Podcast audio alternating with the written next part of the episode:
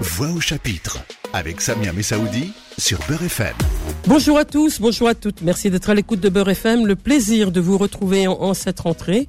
J'espère que tout va bien pour les uns et les autres et que nous allons passer cette année chaque dimanche des rendez-vous avec la littérature, avec l'actualité euh, euh, culturelle, l'actualité sociale aussi. En tout cas, en cette rentrée, beaucoup d'ouvrages euh, ont paru et semblent être intéressants pour les auditeurs et les auditrices qui sont fidèles à, cette émission Voix au chapitre.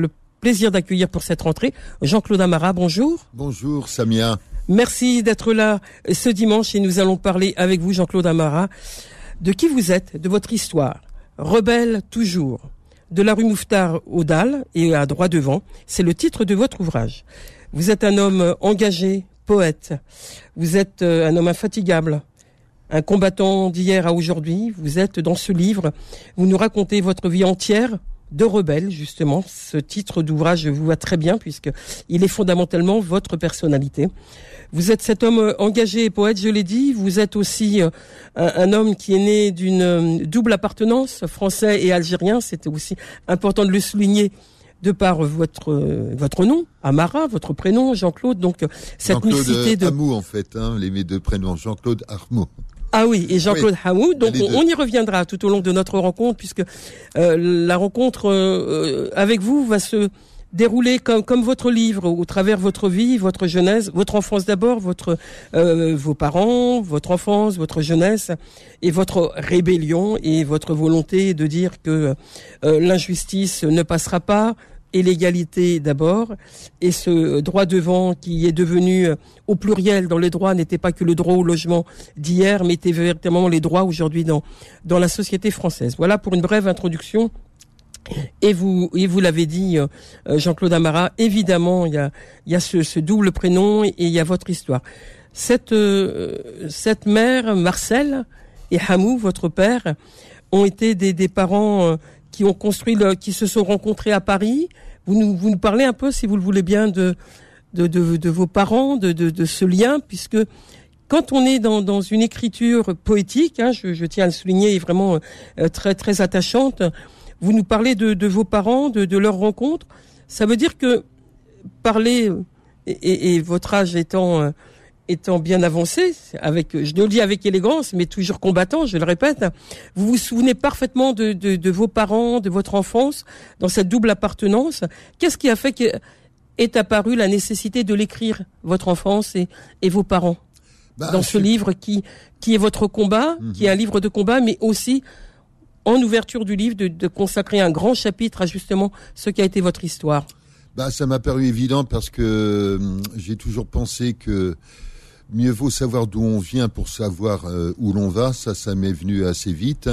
Et à un moment donné de ma vie, j'ai 75 ans cette année, euh, c'est clair que je me suis dit que cette rencontre totalement improbable, hors norme, entre euh, un père et une mère que absolument tout séparait, et pas simplement la Méditerranée, puisque ma maman était alsacienne et mon père euh, algérien euh, de Kabylie, euh, mais cette rencontre était tellement improbable qu'à partir d'un certain moment, je me suis dit que cette petite histoire pouvait donner naissance aussi à la grande histoire. C'est-à-dire qu'en fait, euh, cette rencontre qui est une sorte de petit poids minuscule, mais devient au fur et à mesure de ce livre une sorte de saga, parce que ces deux-là traversent des périodes tellement mouvementées, tellement âpres, Les guerres. tellement dures, les guerres, etc., que en définitive, ce livre sur euh, mes parents Marcel et Hartmut sont euh, vraiment euh, une petite histoire dans la grande histoire. Mais la petite, la- la- vous avez raison de le souligner parce que la petite histoire fait la grande histoire en général. Les individus, l'histoire, elle se fait pas avec la masse, elle se fait avec des singularités. Et vous êtes effectivement issu de euh, Jean-Claude Amara, de cette singularité de de, de, de votre mère et, et de votre père. On, on l'a rappelé, vous êtes euh, la, la vie de, de, vos parents, c'est dans les, la, ils se rencontrent dans les années 39, et ça. donc vous donc vous allez naître quel- ouais, quelques années plus tard, et vous allez être aussi dans une. Euh, c'est assez euh, peu courant d'ailleurs une rencontre, une mixité comme celle-là, un Français et un Algérien dans ces années-là en France. Oui, Il y a peu absolument. de, il y a Oui, peu oui. de couples mixtes. Hein, on, Oui, oui, on les tout- trouvera beaucoup plus tard. Absolument, et d'autant plus que ceux-là ont poussé le hors-norme euh, très très loin, parce que euh, il a fallu qu'ils aient 18, 18 plus de 18 ans de vie commune pour se marier, c'est-à-dire qu'en plus ils ont vécu en concubinage. Bon, Ce heureusement. qui n'était pas bien à l'époque. Bah non, c'était non, mais vraiment du hors norme, du atypique quoi. C'était déjà deux rebelles, l'un et l'autre étaient des rebelles de toute façon. Heureusement que on vivait dans ce quartier Mouffetard qui était un quartier du peuple où il y avait un tel mélange, où euh, il y avait une diaspora kabyle euh, excessivement importante, mais aussi arabe, ashkénaze, euh, séfarade, euh, portugais, italien. Il y avait une sorte de, de, de, de, de tour de Babel et c'était vraiment le, le petit peuple. Donc ce petit peuple de Paris et ce mélange euh, ne jugeait pas, ne montrait pas du doigt comme ça. Ils, euh, ils appartenaient à ce petit peuple, mon père et ma mère, d'autant plus que mon père était marchand de quatre saisons, donc il vendait dans sa carriole les fruits et légumes dans les rues. Il a tout de suite appris le langage des rues alors qu'il ne parlait pas français, qu'il écrivait pas français bien entendu, mais il s'est rapidement, comme on dit, euh, assimilé à ce petit peuple parisien et qui fait qu'il y a eu, euh, comme ils disent aujourd'hui, une intégration euh, très rapide et que ce couple totalement atypique n'a pas été regardé de loin et montré du doigt. Vous, vous, naissez donc dans ce quartier de, de la rue Mouffetard, quartier populaire comme vous l'avez souligné. C'est un quartier aussi où euh, l'habitat est précaire. On est dans une déjà dans une France pauvre, hein, à deux niveaux. Il y a vraiment il y a la précarité d'un côté, il y a des baraquements, il y a les bidonvilles certes en banlieue, mais il y a des baraquements dans Paris. Hein, ils vont rester d'ailleurs longtemps hein, ces baraquements pour après avoir euh, retrouvé du, logement. Et, euh, vous grandissez dans, ce, dans ce quartier où là vous faites une rencontre exceptionnelle quand même. Ben oui, parce qu'on était quand même euh, à cinq, euh, parce que les enfants sont nés, trois garçons, euh, bon, le père, la mère, et on, à un moment donné, on s'est retrouvé à 14 mètres carrés. à 5 dans 14 mètres carrés. Euh, donc la rue, évidemment, on l'a tutoyé très très vite. C'était notre second habitat. Hein. Dès, dès en âge de, de, de, de, de marcher, on était déjà dans la rue. C'était c'était évident quoi. Et euh, j'avais 8 ans euh, en 1954 et euh, pour la première fois, euh, le premier campement de l'abbé Pierre s'est installé sous notre fenêtre, sous notre taudis. Ce qu'on ne dit pas, c'est que la rue Mouffetard était le dernier quartier de Paris à avoir l'eau courante, par exemple. Hein. C'était vraiment le quartier des taudis, le quartier des terrains vagues. Et dans un de ces terrains vagues, juste en face de notre fenêtre, de notre hôtel meublé, tout confort, disait-il, de 14 mètres carrés, eh bien, le premier campement de l'abbé Pierre s'est installé et j'ai rencontré pour la première fois l'abbé à ce moment-là euh, dans ce campement qui euh, euh, qui a fait parler la France entière à l'époque à Radio Luxembourg. la radio, Enfin, c'était ouais. vraiment le le, le, le, le phénomène. Hein. C'était l'événement euh, vraiment. C'était l'histoire de cette femme qui était morte là, C'est ça. avec un enfant. avec un enfant euh, sur euh, sur un banc du boulevard Sébastopol, morte de froid avec son son enfant. Donc l'abbé a lancé son célèbre appel euh, à Radio euh, Luxembourg. Et nous on était en même temps euh, euh, auditeurs et acteurs parce qu'il y avait que la petite rue euh, à traverser pour se retrouver dans le terrain vague jusqu'au jour où l'abbé Pierre que je ne connaissais pas, euh, un vieux bonhomme, un bonhomme non pas vieux à Il l'époque, était pas vieux à l'époque, c'était un- vrai, est venu avec son béret, sa sa, Sa sa, pèlerine et puis euh, euh, et puis m'a pris par la main, il m'a emmené dire bonjour aux gens du camp. Ça a peut-être été, j'avais 8 ans. C'était une rencontre qui vous a euh, construite oui, je certaine crois. manière. oui, ça a été ma première prise de conscience réellement, profondément politique, je pense. Hein. Euh, je pense que toujours que si on a un engagement au long cours, il y a souvent des réminiscences d'enfance qui font que l'engagement au long cours se fait ou ne se fait pas, quoi. Et je pense que cette rencontre, pour moi, a été euh, excessivement importante, quoi. Sinon, euh, sinon fondamentale.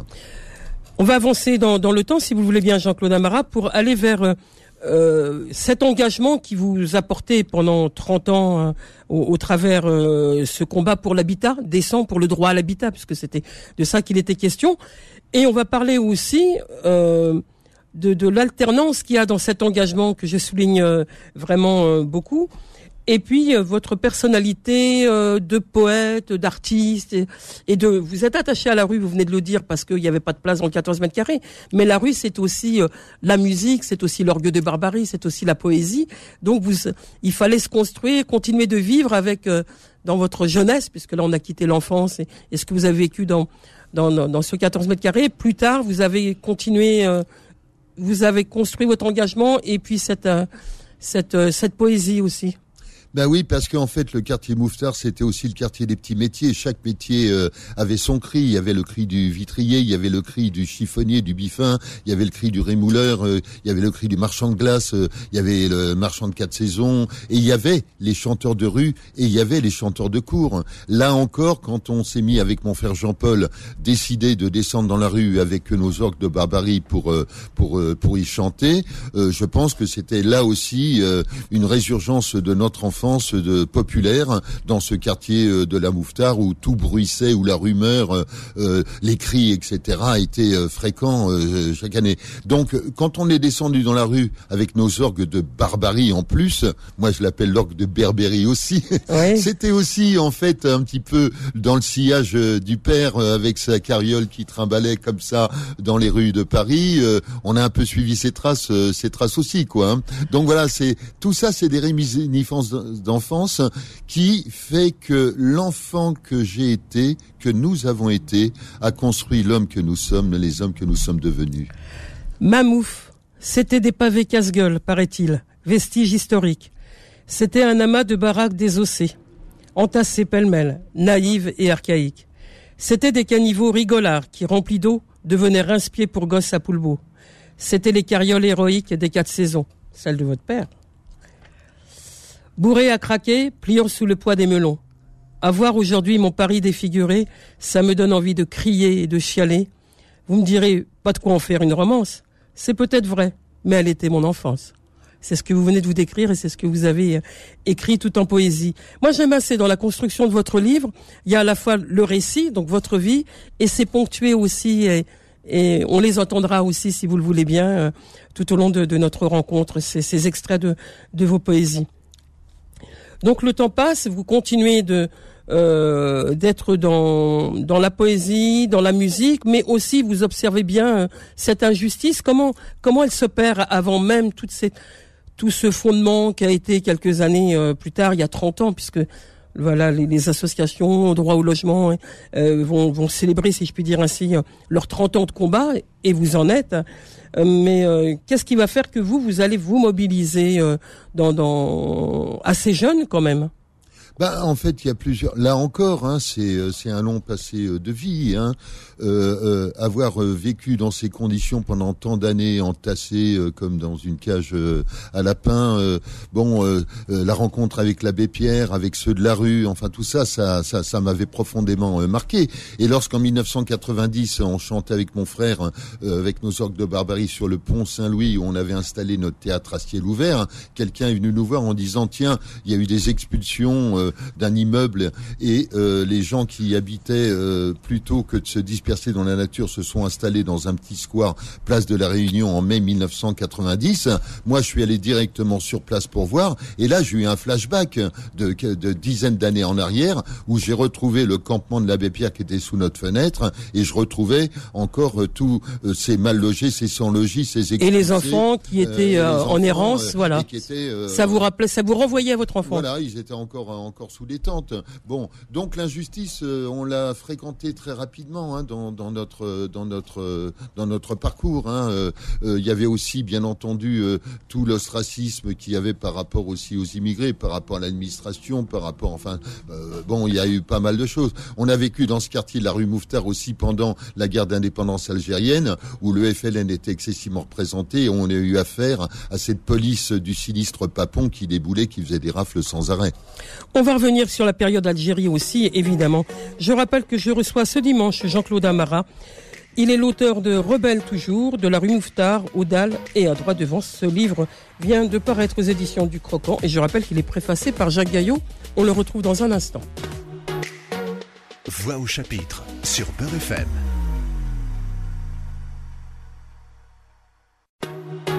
Voix au chapitre avec Samia Messaoudi sur Beurre FM. Poursuivons notre rendez-vous de Voix au chapitre. Je rappelle que je reçois Jean-Claude Amara. Il est l'auteur de Rebelle toujours, de la rue Mouffetard au Dalle et à droite devant. C'est un livre récit, poésie, émotion aussi, puisque tout au long de ce livre, dans une première partie nous, de l'émission, nous l'avons évoqué. Et la première partie de l'ouvrage, c'est son enfance et c'est cette belle rencontre avec l'abbé Pierre. Jean-Claude Amara l'a souligné. Et c'est aussi une rencontre avec l'Algérie un peu plus tard Donc parlez-nous un peu de votre lien avec l'Algérie. Vous avez évoqué qu'effectivement dans cette période à Paris où, le, il y a à la fois il y a 54 de l'abbé Pierre, mais il y a aussi le déclenchement de la guerre de libération en Algérie, il y a l'immigration algérienne en France, et vous en êtes. Donc il y a ces rafles de papons dont, vous avez parlé. Donc l'Algérie, elle est forte en vous aussi. Oui, elle est très forte parce que euh, c'était évident que on est né. Euh, bon, on est né sur deux rives, hein, bien entendu, hein, mais euh, on voyait régulièrement des des tas de cousins qui avaient des, des prénoms qui n'étaient pas d'ici, hein, des Mohand, des Idir, des Mohamed, il y en avait euh, énormément. Bon, euh, euh, j'ai compris assez vite en fait que nous étions métis en fait. Hein. il m'a fallu quand même plusieurs années avant de résoudre cette équation qui n'est pas forcément évidente concernant le métissage, du 1 plus 1 égale 1 il m'a fallu euh, des dizaines d'années avant de partir pour la première fois au bled euh, euh, lorsque j'avais 30 ans. Hein. Donc ça, c'était aussi des souvenirs hein, par rapport à la mémoire de mon père qui est mort très jeune à 58 ans, mais aussi par rapport à celle de mon grand frère Cassie, puisque comme beaucoup d'immigrés, mon père s'était marié deux fois, une fois au bled, hein, quatre enfants, et une autre fois avec ma mère, trois enfants. Mais mon grand frère est né au bled Cassie, qui était, qui a pris le maquis en novembre 54, donc c'est-à-dire tout à fait au début, et qui a été euh, tué par l'armée française en décembre 1961, trois mois avant les accords d'Évian. Euh, mon autre frère Bachir, qui a été torturé, qui a été pris euh, par la police de Papon à Paris, qui a été torturé à ce sinistre commissariat du boulevard de l'hôpital. Bon, tout ça, ça marque énormément et j'ai été emprunt de cette Algérie et de ma double appartenance de façon de plus en plus ferme, de plus en plus construite, de plus en plus cimentée, qui un jour m'a à franchir le pas pour aller enfin au bled hein, lorsque j'avais 30 ans parce qu'il m'a fallu quand même hein, un petit bout de temps avant de avant d'y aller quoi. J'avais un peu peur, j'avais un peu l'angoisse, je me dis qu'est-ce que je vais trouver là-bas? Enfin voilà, c'était un peu l'inconnu. Et vous l'écrivez tout en poésie. Le cul entre deux chaises. Le cœur en deux morceaux. J'ai en moi deux synthèses qui se tournent le dos. Un luth en bandoulière et le flonflon dans la peau. J'ai l'art et la manière de vivre entre deux eaux, de brouillard persistant, en soleil éclatant. Je suis selon les gens, Aït Hamou ou Jean. C'est cette double appartenance que vous évoquez tout en poésie dans, votre livre. Donc, vous, vous allez en Algérie à l'âge de 30 ans et, et, là, vous aviez peur avant d'y aller. Comment vous l'avez vécu, cette Algérie, à découvrir? Ben, je l'ai vécu merveilleusement, mais en même temps, ça a été euh, une grande découverte de mon père. Euh, euh, bon, notre enfance a été marquée par une séparation brutale, violente entre le père et la mère. Une sorte de haine s'était installée entre les deux. À un moment donné, quand mon père est mort, on l'avait d'une certaine façon pas pas beaucoup vu, et j'ai eu l'impression le jour de où on a ouvert le cercueil et avant qu'il parte au bled où il est enterré dans le cimetière de notre village là-bas, à Ritoun, au-dessus de Béjaïa, j'avais l'impression d'avoir affaire à un inconnu. Donc il fallait que je trouve la trace de mon père. Je voulais savoir si le hameau du Nord qui s'était dégradé au fur et à mesure des années parce qu'il y a eu énormément de difficultés, enfin de turpitudes. Il s'est dégradé euh, très lentement, mais euh, malheureusement inexorablement, était le même que celui qui était le hameau du Sud. Et là, j'ai découvert le vrai visage de mon père en allant au bled. Quoi. Voilà. Là, je l'ai vraiment euh, découvert. J'ai su qui était mon père en étant sur sa terre, en foulant sa terre, en allant au village, en retrouvant toute la tribu des Amaras et il y en a un sacré paquet. voilà donc ça m'a ça m'a d'une certaine façon apaisé et puis euh, reconstitué parce qu'il y avait une grande blessure, une grande faille en moi et il fallait absolument que ça se cicatrise. Et ce premier voyage pour moi a été fondamental. Et vous n'en avez pas fait d'autres depuis? Ah si. Si, vous avez, il y a eu d'autres euh, voyages ah, oui, je suis parti euh, de nombreuses fois. Euh, là, je devais partir le 23 mai. Là, j'avais eu mon billet, mais bon, frontière fermée. Non, non, j'y vais régulièrement parce que j'ai calculé qu'il y avait quand même 32 neveux, nièces et petits-neveux, petites-nièces. Ah oui, ça fait un paquet. ça fait un... Il faut du temps pour revoir tout le monde, hein, revoir toute la famille. Voilà, chaque fois que je vais au bled, enfin, tout le monde connaît ça. Hein, ce, Voilà, il faut aller chez l'un, chez l'autre, parce que si on va pas chez l'un, l'autre va t'engueuler. Enfin bon, voilà. Donc euh, non, non, j'ai énormément euh, d'attaches euh, là-bas. J'ai encore mon frère Bachir qui a plus de 80 ans maintenant, qui est aveugle. Enfin tout ça que je vais voir régulièrement. Ma vieille sœur Sarah également. Bon voilà. pour moi, l'attache au bled, à tel point que j'en suis arrivé, euh, je suis à l'automne de mon âge, je rentre dans le crépuscule, je me demande, surtout après cette euh, résurrection de l'Algérie, on va dire par sa jeunesse magnifique, euh, qui depuis plus d'un an a provoqué le Irak, cette révolution très saine de cette jeunesse que je trouve merveilleuse. Je Vous donne à nouveau envie de repartir en Algérie. Ouais, mais oui, mais je me demande, je me demande si j'ai pas envie un jour de m'y installer réellement et complètement. Voilà, c'est la question que je me pose. Alors voilà cette double vie entre la France et l'Algérie que vous nous évoquez avec émotion, euh, Jean-Claude Ambra. Et il y a aussi cette double vie avec l'engagement, l'homme engagé que vous êtes, infatigable, je l'ai dit, et puis la vie de saltimbanque, la vie de la rue, la vie de la musique, la vie de l'orgue de barbarie, de la poésie. À un moment donné, il a fallu choisir. Il a fallu choisir entre, bon, je, je pose... Euh, l'instrument ou en tout cas pas les mots parce qu'on verra que les mots vous les avez toujours puisque dans ce livre c'est une la concrétisation de l'aboutissement d'une certaine manière de, de vos écritures quelles qu'elles soient ou de récits ou de poésie mais euh, c'était difficile de, de, de, choisir entre continuer le combat comme on dit le point levé et puis euh, puis écrire bah, pas écrire, mais aller dans la musique. Oui, oui, parce que avec Jean-Paul, mon frère, les frères Amara, on s'appelait les frères Amara. On a, on a fait quand même plus de 12 années euh, ensemble. On a fait le tour du monde. On a chanté mmh. dans plus de 30 pays. On a, on a eu un parcours de saltimbanque absolument euh, somptueux, arc-en-ciel, magnifique. Et quand je me suis engagé au DAL, euh, puisque je suis un des fondateurs du DAL avec les autres camarades en octobre 90, 30 ans d'ailleurs le mois prochain, bien, à un moment donné, c'était plus possible de conjuguer les deux, quoi. Euh, euh, euh, voilà. Et j'ai choisi l'engagement au long cours parce que ça m'apparaissait, comment dire, hyper important de semer, essayer de tenter de semer un sillon avec des germes qui seront repris par les générations d'après et qui, au bout de 30 ans, font que... Je Il y aura une relève. Je ne Il y a eu la relève de... Hmm de l'abbé Pierre avec vous et d'autres, et puis il y aura encore une relève. Euh, il y aura toujours des relèves de toute façon, et nous, euh, euh, sur ces 30 années de lutte, bah, on aura fait ce qu'on a pu. Je pense simplement qu'on a fait on a, je pense qu'on a beaucoup fait, et notamment euh, le fait euh, euh, que s'agrègent ceux qui pensaient qu'ils étaient perdus pour la société en marge de la citoyenneté, que ce soit les sans-logis, les mal logés, sans papier, toutes ces luttes qu'on mène depuis 30 ans. Bien, en fait, le, ces agrégations qui sont faites, ces collectifs qui se sont créés, ont changé aussi des états d'esprit, et je crois que nos luttes ont surtout servi à combattre et à trouver l'antidote à ce poison de la fatalité que tant euh, d'êtres humains qui sont complètement à la marge subissent par une administration et une politique absolument euh, euh d'injustice, de, de, discrimination. On va développer dans un instant effectivement ce, ce, combat que vous menez depuis près de 30 ans et, et 25 ans pour le DAL et, et le, le, droit au logement, enfin le, le, droit au logement et le droit du vent, pardon.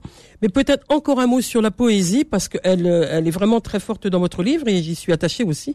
C'est que vous, on dit poète un jour, poète toujours, donc vous allez toujours faire de la poésie. Puis vous avez ce que vous aimez. J'ai, repris euh, Nazim Hikmet, euh, Pablo Neruda, c'est les grands poètes du siècle aussi. Bien sûr, bien sûr.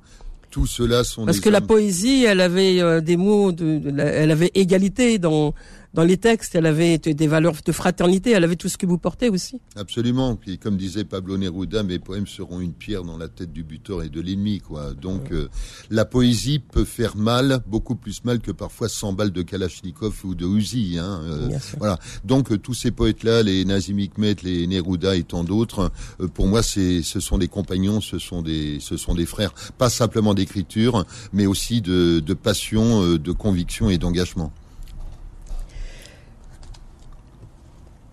Après cette décennie tumultueuse, vint l'engagement, au long cours, durant lesquels, à chacune de ces escales, se fortifia ma conviction, où j'appris que malgré les souffrances et malgré la brûlure du fouet, peut se forger l'acte de résister. Ça, c'est écrit, c'est pas une poésie, c'est dans le récit. Ça veut dire que l'importance pour vous, elle a été, mais vraiment au plus profond de vous, que de vous engager. Elle n'était pas une, vous n'étiez pas dans la solidarité, vous êtes vous êtes fondamentalement ancré dans, dans l'idée que, cette égalité, elle a du sens que si on s'y engage de manière entière. Oui, euh, c'est, c'est, c'est, oui, c'est ma nature. Je ne me voyais pas être simplement en train de, de butiner, euh, de faire des apparitions. C'est pour ça que le choix que j'ai fait a été, euh, euh, comment dire, décisif hein, entre le fait de continuer notre carrière d'artiste merveilleuse et puis de m'engager. Euh, je ne sais pas m'engager à moitié. Là, pour moi, ce combat-là, il devait être euh, aller jusqu'au bout, quoi. Euh, ce qui est le cas puisque euh, ça fait 30 années maintenant, 30 années qui ont servi énormément en même temps. Hein, je, que je le répète, euh, je ne regrette rien, mais je crois que toutes ces souffrances qui ont été accumulées pendant une enfance qui a été euh, éparpillée, qui a été euh, abrégée, euh, où les rêves de l'enfance euh, ont été très très vite mis au placard, je crois que toutes ces souffrances accumulées, toutes ces expériences rencontrées, en définitive, euh, m'ont forgé euh, pour prolonger ce combat et faire en sorte de ne pas lutter pour les autres, mais de lutter avec, Avec les, les autres, à l'horizontale et non pas à la verticale, avec tous ces camarades, ces milliers de camarades mal logés, sans logis, sans papier, que j'ai croisés sur ma route depuis 30 ans et avec lesquels je me suis autant nourri que Bien se sûr. sont nourris. Être à égalité avec, Exactement. voilà, bien sûr. Exactement, pas être à la verticale, parce que moi j'ai trop vu dans ce monde militant une sorte de verticalité qui pour moi est encore une continuité d'une forme de colonialisme de la pensée dominant-dominé.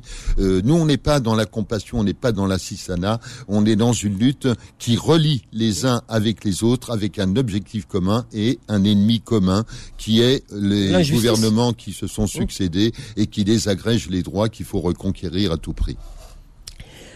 Vous avez rappelé 1990, c'est le tout début, c'est le premier euh, mouvement qui va naître hein, de, de ce combat sur le droit au logement. Euh, place de la Réunion. Vous savez que Place de la Réunion, il y a des, des beaux HLM maintenant, dans Oui, le 20e oui, oui. arrondissement. Mais ça, c'est...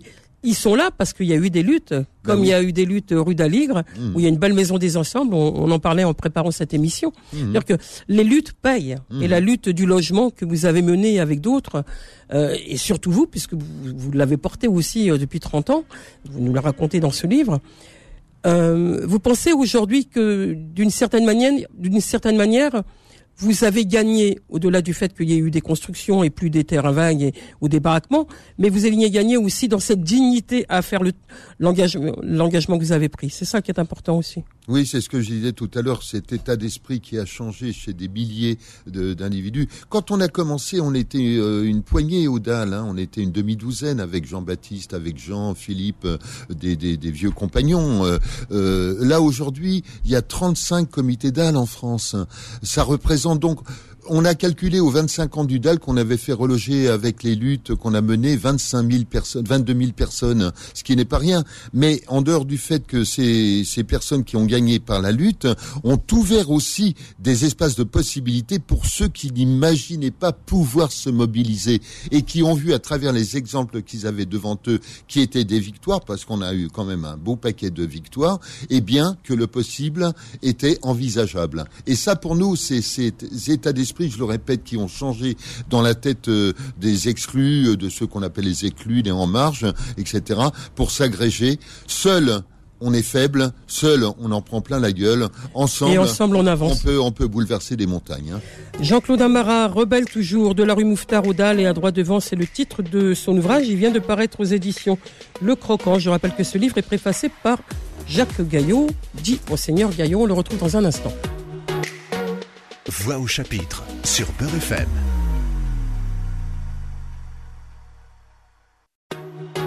Voix au chapitre avec Samia Messaoudi sur Beurre FM.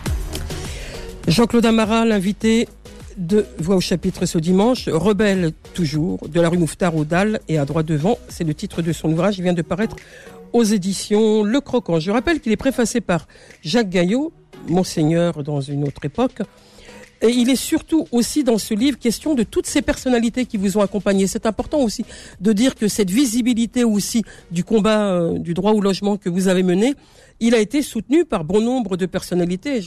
Si je vous dis Jacques Higelin, évidemment, vous aurez euh, le souvenir de ce grand artiste qui a été aux côtés de pendant de longues années. Hein, il a été euh, dans, à vos côtés. Je me souviens être allé, euh, petite anecdote, être allé au, au Francophonie à La Rochelle, et c'est lui sur scène qui avait euh, rappelé que quand les préfets avaient décidé de faire un arrêté pour que euh, les, les, les, les- voilà, les, les gens qui faisaient la manche mondiale allaient être relégués. On s'est tous allongés sur cette esplanade où il y avait le concert. On était tous, alors qu'on était debout, on attendait l'artiste. Et ben, on était tous allongés parce qu'il nous avait invité à le faire. Il avait eu bien raison. Et on était vraiment des. Et qu'on était Des- milliers, c'était- on avait fait la nuit des allongés. La nuit des allongés, Et a relayé notre intervention à La Rochelle sur scène. ouais. Donc voilà, tout ça est important. Je, je raconte cette histoire parce que je m'en souviens comme si c'était hier et c'était c'est si loin pourtant. Voilà, tout, tout ces, euh, toute cette visibilité par les artistes ont, ont donné aussi du plus de sens à votre combat.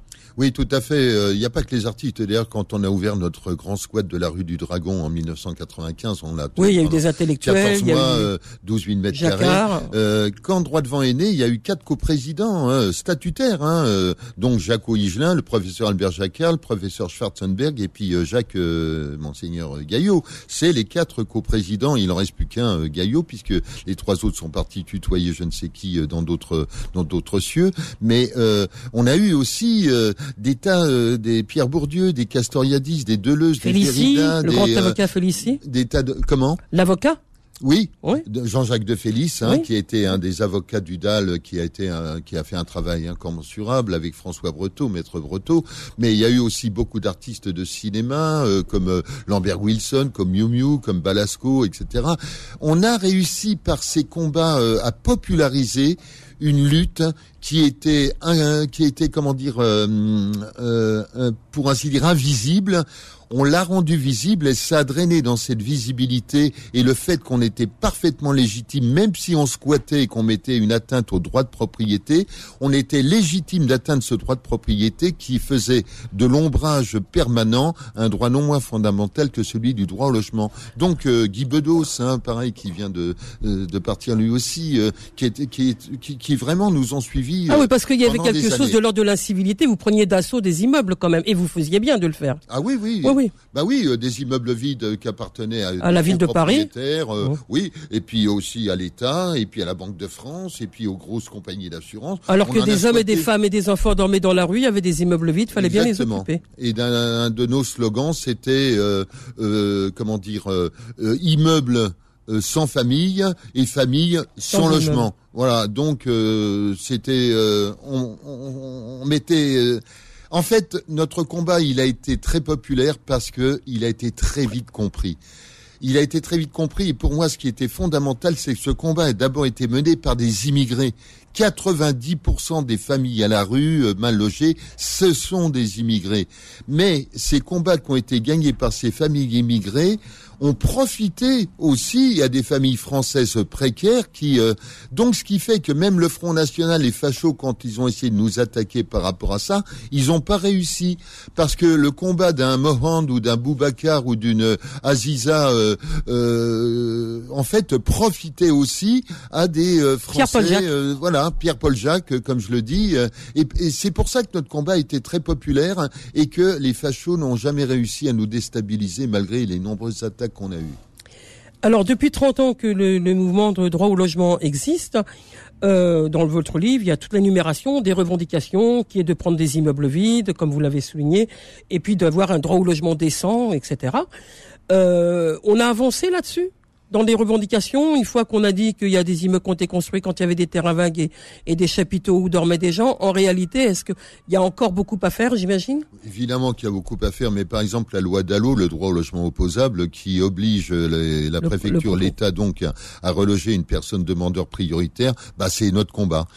La force de notre combat, c'est en fait d'avoir allié l'agrégation collective et le combat collectif de ceux qui étaient euh, les, les, les acteurs eux-mêmes, les premiers euh, concernés, et d'avoir fait avancer aussi des jurisprudences et d'avoir euh, fait Changer. avancer aussi des lois, parce que on n'était pas, euh, on n'est pas des, des, des allumés. Quand on monte euh, une action collective de squat, c'est parce que on a déjà de- derrière nous étudié tout un dossier. Je me rappelle en 95 quand on a vu tous les postulants à la ré- présidence de la République, on les a tous rencontrés.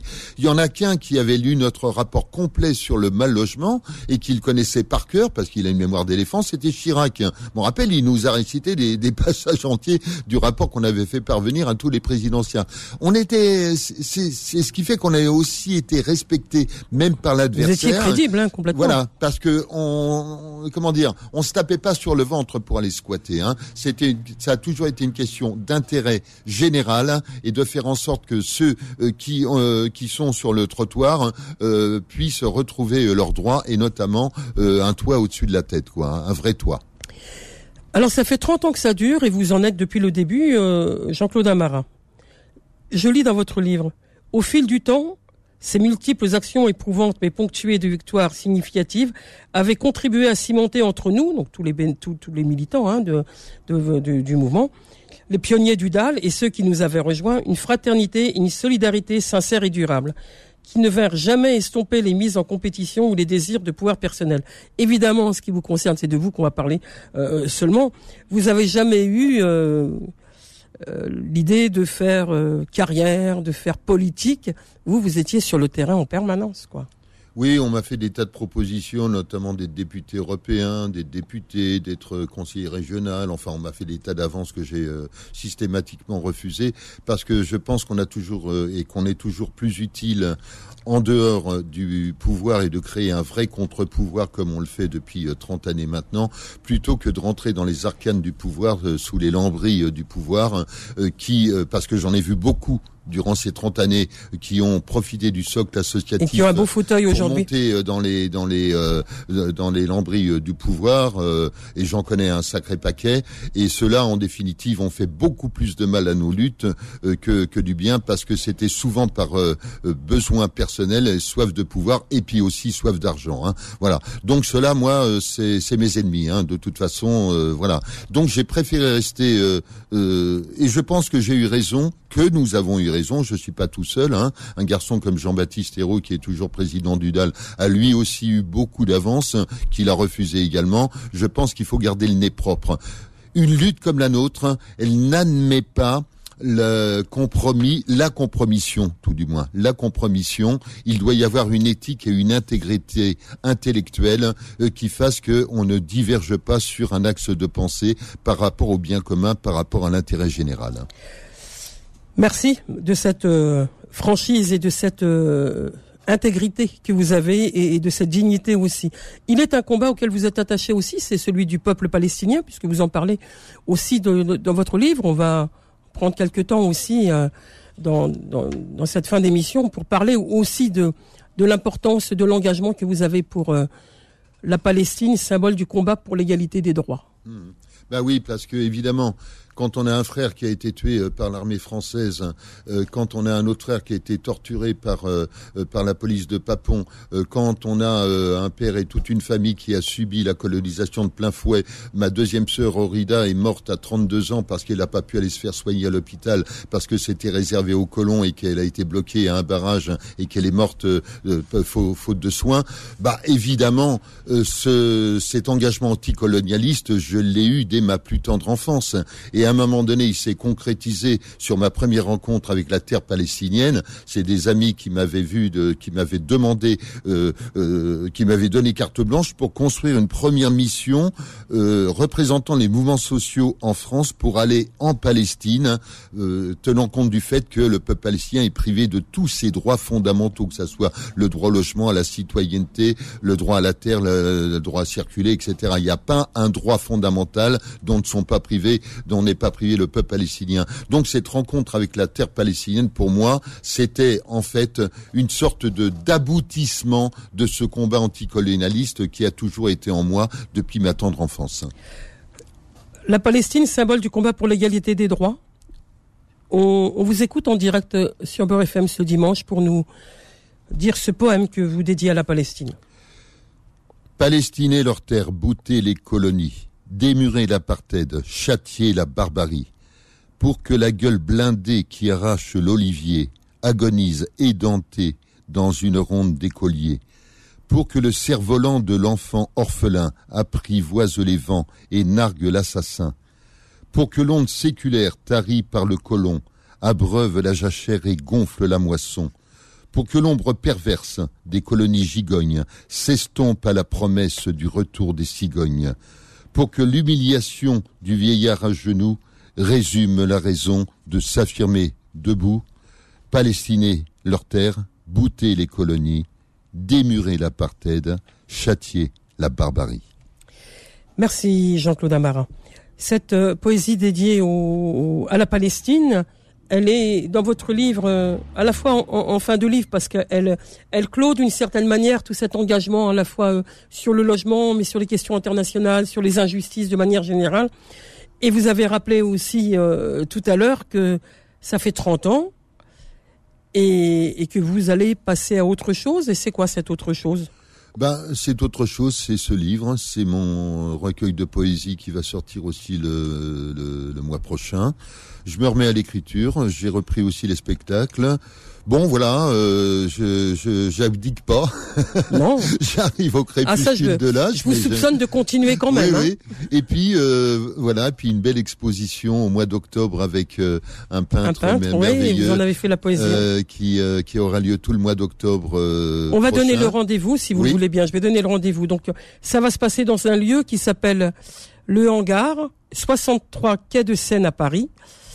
Le quai de Seine, c'est le 19e arrondissement. Oui et ça va se passer du 1er octobre au 30 euh, au 30 31 octobre et donc il y a les il y a des peintures, il y a un, peintre ami et vous vous vous faites la poésie en illustration de en regard de, de la peinture, il y a vos poésies. C'est ça on va faire un mélange entre les peintures merveilleuses de ce peintre euh, et puis mes poésies qui seront dans d'Azibao. En plus, c'est dans un lieu, euh, c'est dans un lieu, je vais dire entre guillemets blédard parce que ce sont euh, des des cavilles qui tiennent ce lieu, le hangar au 63 quai de Seine, euh, qui sont pas très loin de chez moi là par rapport où on habite. Là Alors la boucle est bouclée là. Hein la boucle est presque bouclée et cette expo on y tient beaucoup parce que je pense que ça va être une très très belle euh, très très belle expérience euh, euh, qui va durer un mois en plus avec beaucoup de couleurs, beaucoup de chants, beaucoup de beaucoup de rires, beaucoup de fraternité, beaucoup d'amitié et qu'il faut absolument venir à notre rencontre là-bas quoi. Avec plaisir. Le hangar, c'est 63 quai de Seine à Paris et c'est du 1er octobre au 31 octobre et donc c'est les poésies de Jean-Claude Amara et les peintures de votre ami. Rappelez-nous le nom de votre ami? JB Xana. Voilà. On vous retrouvera, j'espère. Euh, juste un mot pour finir. Votre livre, Rebelle toujours, de la rue Mouffetard au et à droit devant, euh, pour se le procurer pour les auditeurs, les auditrices qui sont à l'écoute, il faut vous envoyer un mail, c'est ça? Oui, euh, je préfère parce que comme ça, c'est en ligne directe. Donc, euh, moi, je vais vous donner simplement euh, le mail. Vous m'en envoyez un. Vous me donnez un numéro de téléphone et comme ça, on parle. Moi, j'aime. Bon, évidemment, il y a les librairies, mais ça, c'est un peu anonyme, hein Voilà. Donc. Votre mail, c'est amara droit avec un s devant.org. Je répète, amara droit avec un s devant voilà, pour vous proposer le livre de Jean-Claude Amara. Évidemment. Et droit devant, c'est en attaché avec le S de droit, n'oubliez pas .org, effectivement. Hein. Voilà. Merci Jean-Claude Amara d'être venu ce dimanche nous présenter Rebelle Toujours. Voix au chapitre sur Beurre FM.